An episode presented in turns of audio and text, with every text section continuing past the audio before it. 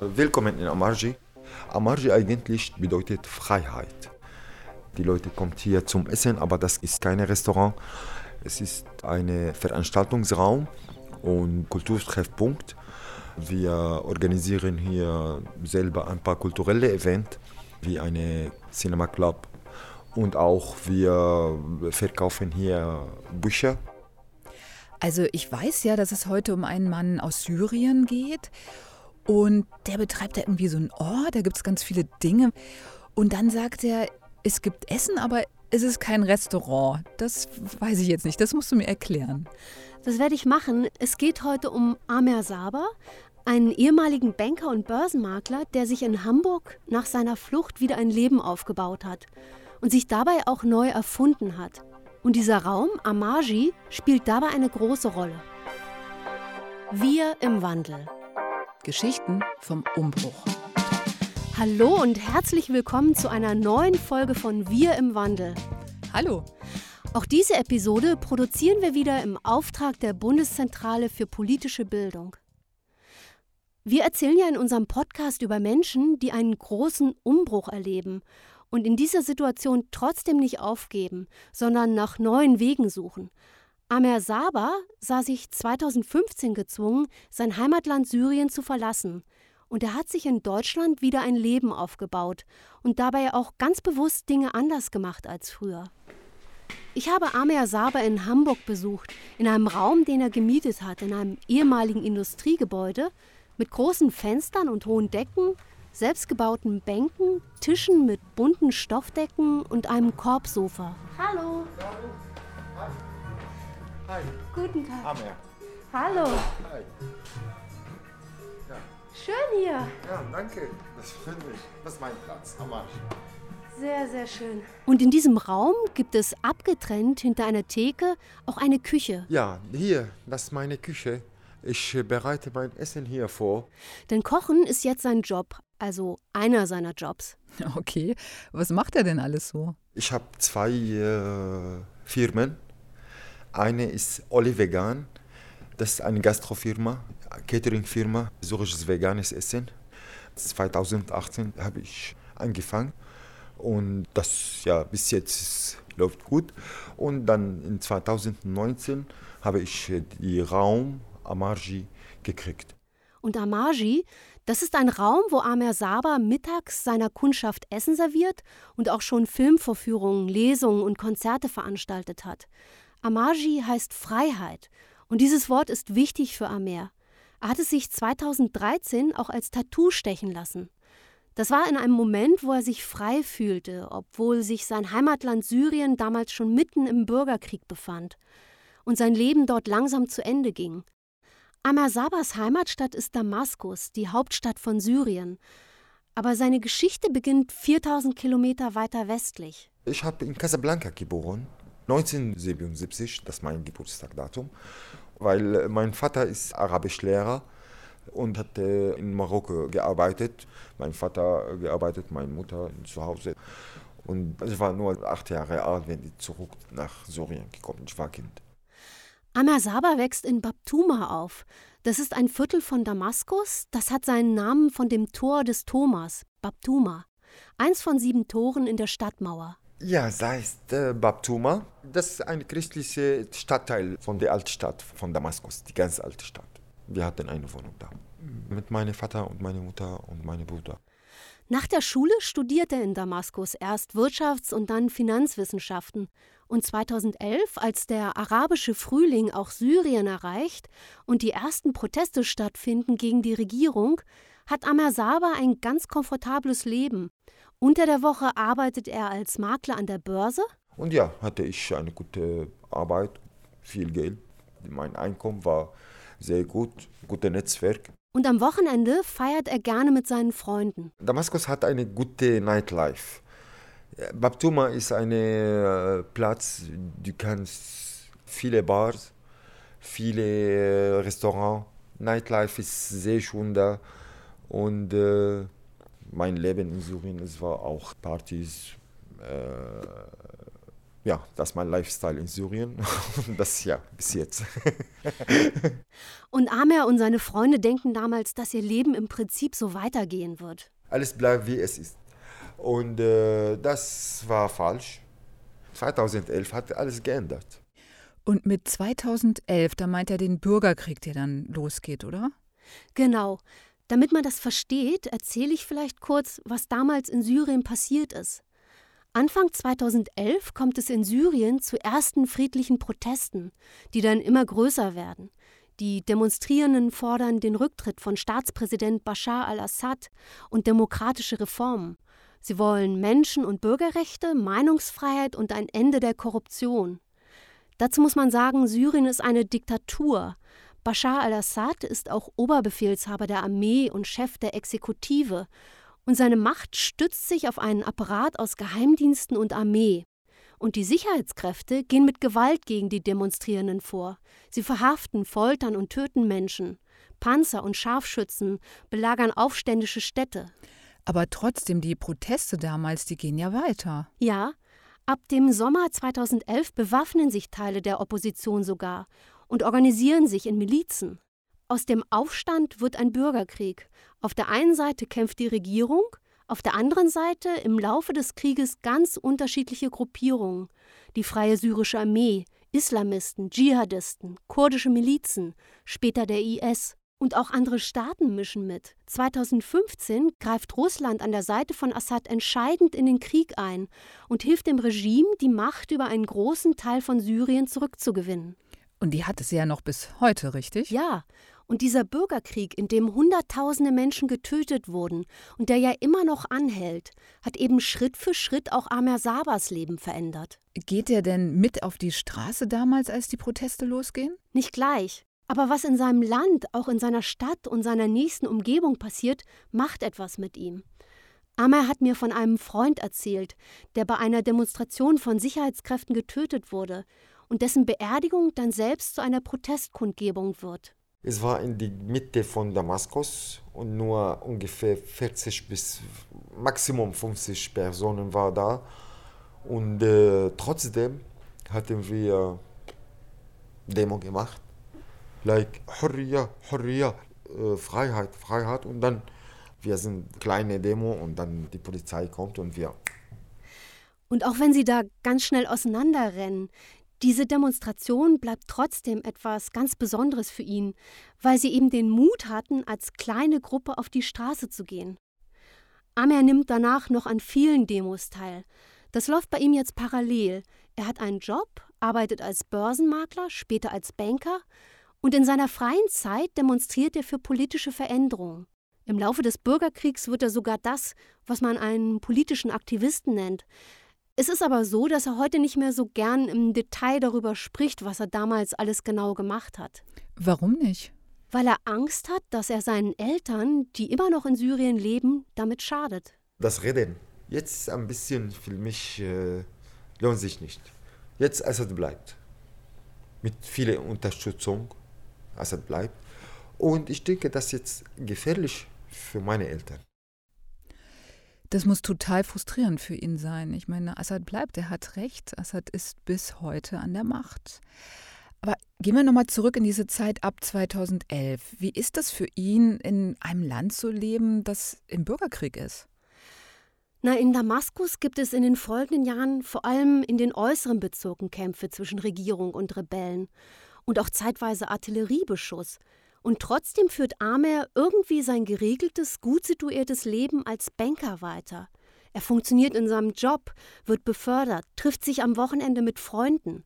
Aber diesen Widerspruch hält er immer weniger gut aus. Er möchte so nicht weitermachen.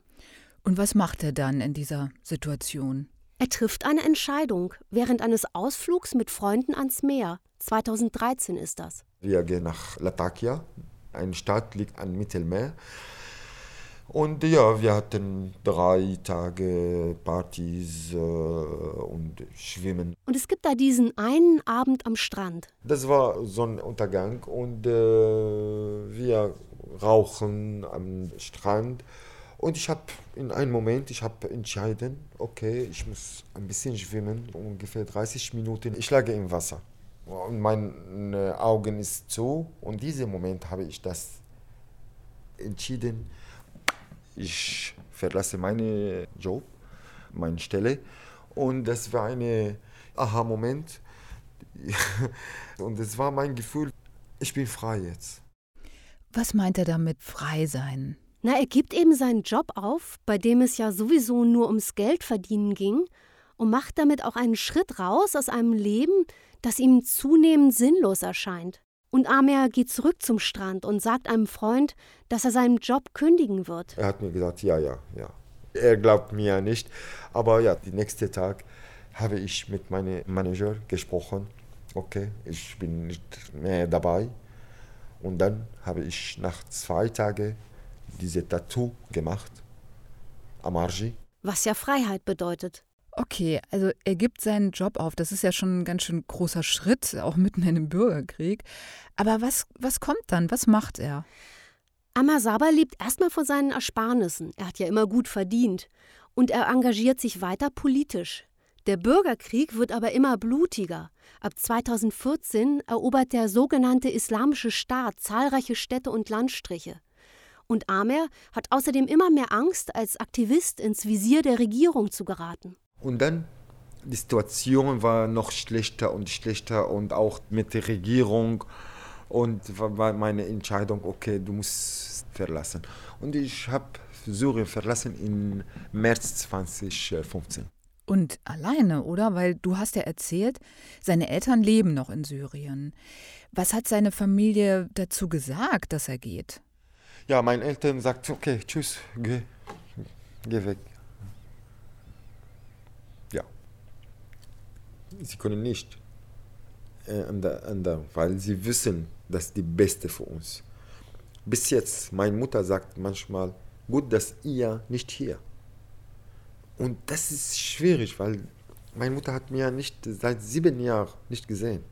Und trotzdem, sie sagt, gut, dass du nicht hier.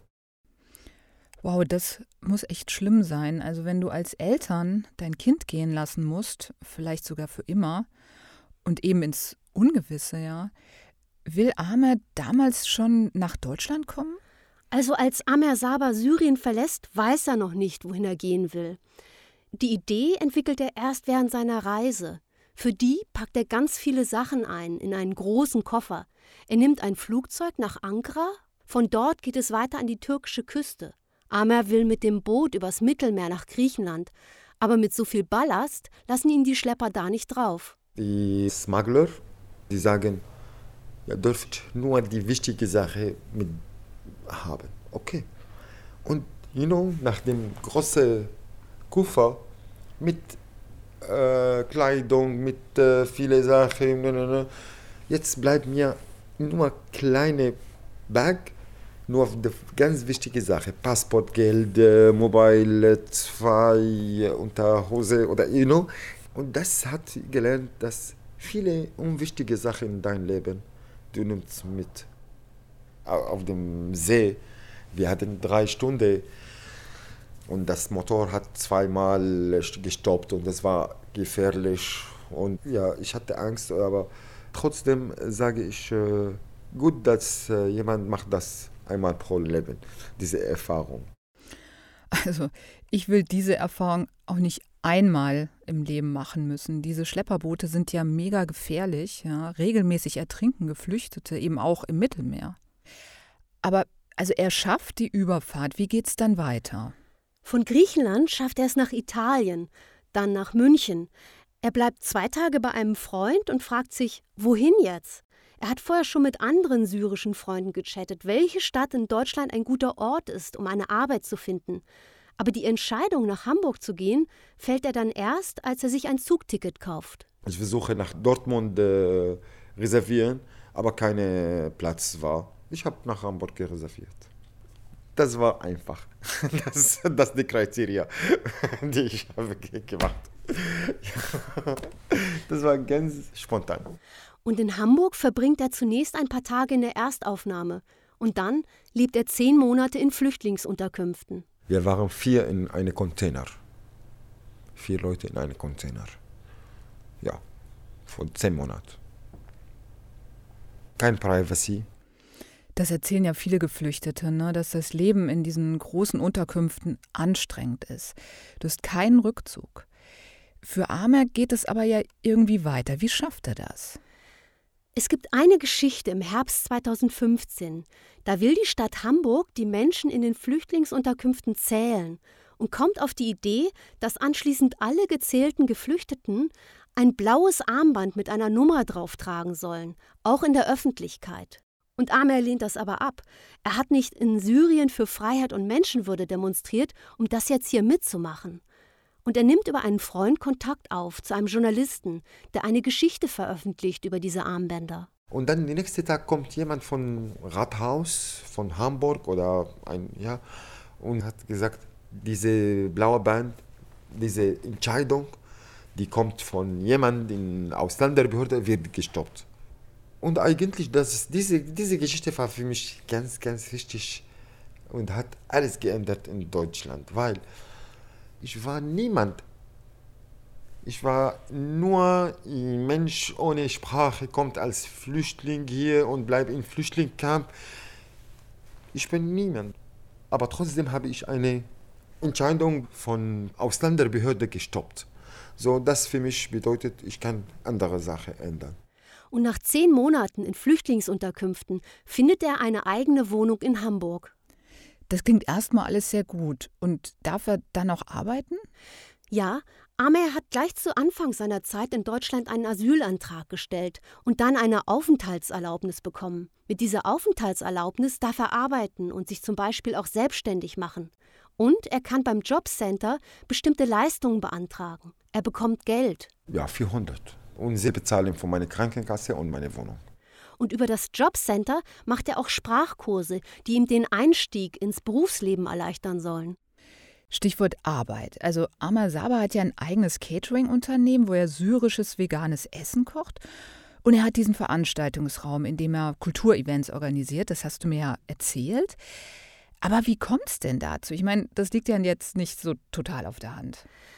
Na, zunächst muss man sagen, dass Amer einfach auf der Suche ist nach einer Möglichkeit, Geld zu verdienen. Und selbst ein Unternehmen zu gründen, ist da ein Weg, den er sich vorstellen kann. Nach elf Monaten hier in Deutschland, ich habe einen Kurs über Existenzgründung besucht. Das war in Berlin. Es war in, auf Englisch, nur zwei Tage. Aber trotzdem, ich wollte in diese Richtung gehen. Und das mit dem Catering fing halt damit an, dass er 2016 zusammen mit ein paar Freunden und Bekannten gekocht hat und Leute zum Essen eingeladen hat. Mit äh, ein paar Freunde. Wir hatten ein kleines Catering ohne Geld. You know, dass ja, wir machen für euch Catering, wir kochen für euch. Und die Rückmeldung war gut. Und dann kommen hier in Hamburg ein paar Freunde. Sie hat mir gesagt, okay, du kannst das für uns kochen, Catering äh, machen. Am Anfang, ich hatte Angst, aber dann, ich habe ja gesagt und das bis jetzt läuft. Und Amer baut also Stück für Stück sein Geschäft auf. Er kocht zunächst zu Hause in seiner kleinen Wohnung mit den Messern, Schüsseln und Küchengeräten, die er da hat. Und er schreibt einen Businessplan, wo er seine Geschäftsidee formuliert. Was Amer als Ex-Banker vermutlich echt drauf hat. Ja, absolut. Er beschreibt auch, wer seine Kunden sein sollen, wie er die erreichen will. Und in Hamburg gibt es aber auch einen Verein, der Geflüchtete dabei unterstützt, eine Existenz zu gründen, von dem er Hilfe kriegt. Und nach einer Übergangszeit gründet er 2018 dann offiziell sein Catering-Unternehmen Oli Vegan, das syrisches veganes Essen anbietet. Wow, ich meine, das geht dann aber alles mega schnell, dass er in Deutschland ein Business aufbaut. Und dann ja noch in einem Bereich, in dem er vorher keine Erfahrung hatte. Ja, Amer Saber ist halt intelligent und gut ausgebildet und er wendet diese Intelligenz jetzt in einem anderen Bereich an, baut sich ein Netzwerk auf und besorgt sich die Informationen, die er braucht. Es gibt übrigens eine Studie der Friedrich-Ebert-Stiftung aus dem Jahr 2021, die das Gründungspotenzial von Geflüchteten untersucht. Und die sagt, dass die Chance, dass jemand sich selbstständig macht, größer ist, wenn er oder sie einen hohen Bildungsabschluss hat dass Amer sein Geschäft so schnell gründet, dabei spielt aber auch seine Erfahrung als Börsenmakler und Geschäftsmann eine Rolle. Ich komme von Finanzhintergrund, aber trotzdem, ich glaube, man muss nicht immer viel kalkulieren. Das macht äh, Negativergebnis. Ich kann Risiko kalkulieren und nehmen. Ja, und da habe ich das, diese Risiko genommen und ja. Und sein Geschäftssinn sorgt auch dafür, dass er sich mit seinem Catering-Service auf syrische vegane Gerichte spezialisiert. Da sieht Amer Saba eine Marktlücke. Eigentlich habe ich gesehen von unserer Küche, es gibt viele vegane Gerichte. Und hier dieser Trend in Deutschland für die Veganen ist groß. Ja, und immer äh, gro größer und größer. Und deshalb macht er das. Ja, wir haben zum Beispiel äh, die Moussaka. Das ist äh, ein äh, warmes Gericht, das frittierte Aubergine mit äh, Paprika, Zwiebel, äh, Kichererbsen in Tomatensauce. Aber ja, wir haben auch Blumenkohl mit Kartoffel, gekochte Koriander und Knoblauch und ja, mit Granatapfelsirup und Essig. Und äh, ja, ich habe Hunger jetzt. ich auch, um ehrlich zu sein. Und ich liebe ja Koriander im Essen. Aber was ich jetzt noch nicht ganz verstanden habe, wie ein Ex-Banker dann so gut kochen lernt. YouTube hilft mir sehr. Und eigentlich mein Meister, das war meine Mutter. Und ich erinnere mich, wie meine Mutter sagt, mach das und mach das und mach das. Ich bin ein guter äh, Schüler von meiner Mutter. Ich habe eine gute Essen machen. also das heißt, seine Mutter in Syrien bringt ihm hier das Kochen bei. Ja, wir telefonieren. Immer Emergency Call von meiner Mutter. Hey Mama, was soll ich machen? Ja. Und ja, auch Videocall. Manchmal, sie kocht zu mir. in Videocall. Ja, wir reden über das. Und wie gesagt, das Catering-Unternehmen ist eine Möglichkeit für ihn, Geld zu verdienen. Und das ist ihm wichtig, klar. Aber nur Geld verdienen mit einer Arbeit, das reicht ihm nicht. Da soll sich sein Leben in Deutschland von dem in Syrien auch unterscheiden. Und deshalb gibt es noch sein Herzensprojekt, den Veranstaltungsraum Amaji, den er 2019 mietet. Natürlich benutzt er den, wenn er für Catering-Aufträge kocht. Weil da eben die Küche auch mit drin ist, richtig? Genau. Und werktags von 12 bis 15 Uhr serviert er da einen Mittagstisch und er vermietet den Raum auch unter. Aber neben diesem ganzen Business hat er mit diesem Raum auch die Chance, etwas mit Mehrwert zu machen, wie er sagt, wo es nicht nur ums Geld verdienen geht. Veranstaltungen zu organisieren, bei denen sich unterschiedliche Leute treffen und ins Gespräch miteinander kommen, andere Menschen zu unterstützen, indem er ihnen den Raum kostenlos überlässt. Ich gebe diese Platz für eine syrische Frauenchor. Sie kommen hier dreimal pro Monat oder etwas, aber sie kommen hier, das ist keine Arbeit, das ist eine Unterstützung für eine andere Gruppe. Und das ist ihm wichtig. Das finde ich toll, dass Amar Saba da einen Ort schafft, wo man sich austauschen kann und für manche ja auch eben kostenfrei. Und solche Orte braucht es ja dringend. Aber ich kann mir vorstellen, während der Corona-Pandemie war das alles nicht so einfach, vermutlich. Vor allem mit dem Catering und dem Mittagstisch, oder? Es war nicht leicht. Ja. Aber das war für alle. Ich habe überlebt. Ich mache weiter. Amar versucht halt so gut wie möglich sein Business durchzuziehen. Statt den Leuten den Mittagstisch vor allem am Platz zu servieren, bietet er zum Beispiel das Essen nun auch to go an. Ja, ich muss hier jeden Tag um neun vorbereiten, kochen bis zwölf und ja, natürlich bleibe hier bis sauber machen. Und dann muss ich nach dieser ganzen Arbeit oder Tagesarbeit um fünf oder sechs E-Mail schreiben Buchhaltung, Rechnung, das auch dauert mit meiner Sprache. So, das, wir können zwischen 10 bis 14 äh, Stunden pro Tag, weil ich nicht äh, einen jemand bei mir einstellen äh, kann und äh, deshalb soll ich das selber alles äh, machen. Das klingt nach viel Arbeit und auch nach echt langen Tagen. Ja, selbstständig sein, eine Existenz gründen, das ist echt herausfordernd. Weiß man denn da mehr dazu, ob das für Geflüchtete noch mal schwieriger ist? Darüber habe ich mich mit Julia Plotz vom Lotsendienst für Migrantinnen und Migranten in Brandenburg unterhalten. Julia Plotz? Ja, schönen guten Tag, hier spricht Monika Ahrens. Hallo, Frau Ahrens. Der Lotsendienst unterstützt nicht nur Geflüchtete bei der Gründung einer Existenz, sondern Zugewanderte allgemein, also zum Beispiel auch solche aus der EU. Und Julia Plotz sagt, ein häufiges Problem für Geflüchtete, aber auch für Migrantinnen und Migrantinnen generell ist, dass sie nicht alle Voraussetzungen erfüllen, um in Deutschland eine Zulassung für einen Betrieb zu bekommen. Inwiefern? In Deutschland braucht man in vielen Handwerksberufen zum Beispiel in der Regel einen Meister, um einen eigenen Betrieb zu führen. Eine Friseurin aus Syrien, die hier wieder ein Geschäft eröffnen will, hat so einen Abschluss aber nicht, weil es dieses Ausbildungsmodell in ihrem Heimatland so nicht gibt. Die Handwerkskammer kann der syrischen Friseurin aber ihre Berufserfahrung anerkennen und dann kann sie hier ihren eigenen Salon eröffnen. Es gibt also Möglichkeiten, aber trotzdem lassen sich wahrscheinlich viele von diesen Hürden abschrecken, oder? Ja, manche scheitern auch daran. Geflüchtete machen sich jedenfalls oft in Branchen selbstständig, wo die Zulassungsbarrieren nicht so hoch sind, wie zum Beispiel im Gastgewerbe oder im Handel.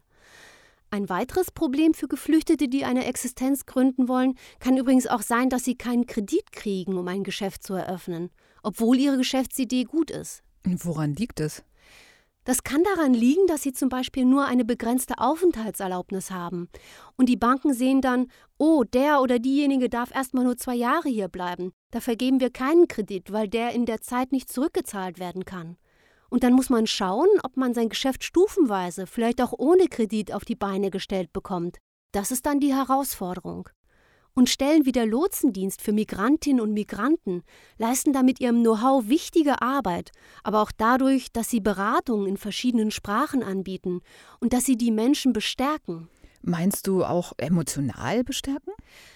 Ja, ihnen sagen, dass sie das können und die Erfahrung haben, es zu schaffen, dass sie bis hierher schon viel bewältigt und geschafft haben. Julia Plotz sagt, dass bei ihrer Arbeit Wertschätzung auch ganz wichtig ist. Okay, Wertschätzung und die persönliche Ebene, das ist das eine, ja. Aber ganz ehrlich, für die deutsche Wirtschaft ist es einfach auch wichtig, das Potenzial von Geflüchteten und Zugewanderten zu nutzen. Ja, und bei Amer Saba sieht man ja, wie gut das auch funktionieren kann. Ja, aber das ist ja nicht immer so. Ne? Bei ihm geht das ja wirklich alles mega schnell. Und es gibt ja leider viele andere Beispiele, wo es eben nicht funktioniert und die Selbstständigkeit scheitert. Und deshalb ist es wichtig, dass es Dienstleister und Vereine gibt, die zum Beispiel bei der Existenzgründung helfen. Es gibt ja inzwischen den Begriff Migrantenökonomie und es gibt auch eine Zahl der staatlichen Förderbank KfW für das Jahr 2020.